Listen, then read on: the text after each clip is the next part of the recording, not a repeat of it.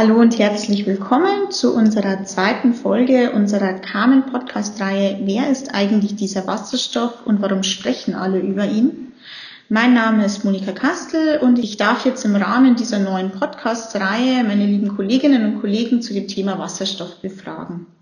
In der letzten Folge habe ich mit Christian Leuchtweiß darüber gesprochen, was Wasserstoff ist und wo wir ihn tagtäglich finden können Heute beschäftigen wir uns jetzt mit der Vielfalt des Wasserstoffes und fragen uns, was Wasserstoff mit bestimmten Farben zu tun hat. Dazu darf ich meine liebe Kollegin Jasmin gleich begrüßen. Sie ist bei e in der Abteilung Biogas und Mobilität für die Biogasberatung zuständig. Normalerweise sitzen wir nebeneinander im Büro. Dank äh, Corona und Homeoffice ist das jetzt schon eine Zeit her. Deshalb freue ich mich, dass wir heute natürlich mit genügend Abstand uns wieder gegenüber sitzen. Hallo Jasmin. Hallo Monika, schön, dass ich heute da sein darf. Wenn man äh, was zu Wasserstoff liest, dann wird da ja oft äh, Farben zugeordnet. Zum Beispiel habe ich hier schon oft was von grünem Wasserstoff gehört. Was kann ich denn mir darunter vorstellen?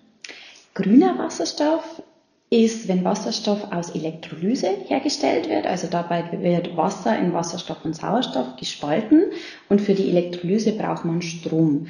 Und nur wenn dieser Strom aus erneuerbaren Energien stammt, haben wir wirklich grünen Wasserstoff. Mhm. Also hat äh, die Zuordnung zu einer bestimmten Farbe was mit der Herstellung von Wasserstoff zu tun. Genau.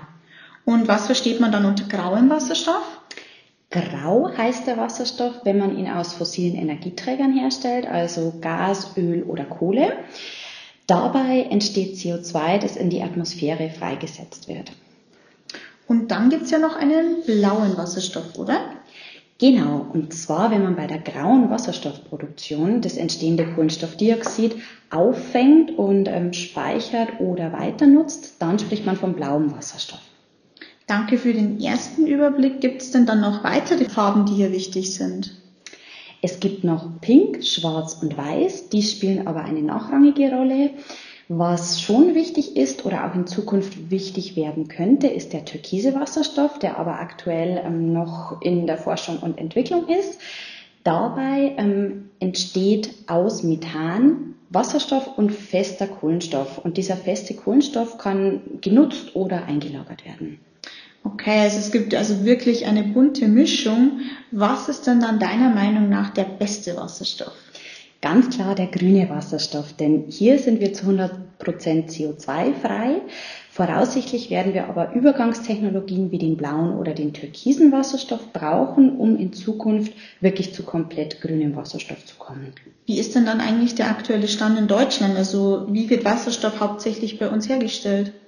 Also momentan wird der fast der gesamte Wasserstoffbedarf aus fossilen Energieträgern hergestellt, bekommt also die Farbe Grau zugewiesen. Nur rund sieben Prozent ähm, werden aktuell aus Elektrolyse produziert, könnten also beim Einsatz von erneuerbarem Strom grün sein.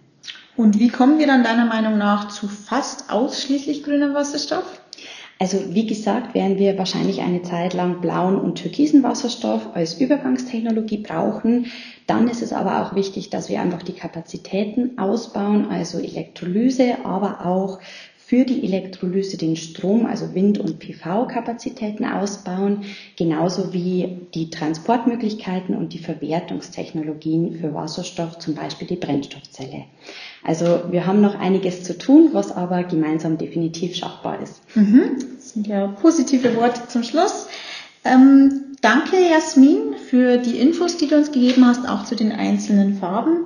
Wir haben also heute gelernt, wie vielfältig Wasserstoff sein kann und wie er bei uns in Deutschland hauptsächlich hergestellt wird. Sie finden dazu auch einen Überblick auf der Webseite mit einer Grafik und den einzelnen Farben von Wasserstoff und natürlich auch noch weitere Infos. Ich danke dir, Jasmin, dass du dabei warst. Danke auch. Und in der nächsten Folge beschäftigen wir uns dann mit der Anwendung von Wasserstoff in der Mobilität. Dazu spreche ich dann mit meinem Kollegen und Mobilitätsexperten Hubert Meyerhofer. Ich sage Tschüss und bis zur nächsten Folge.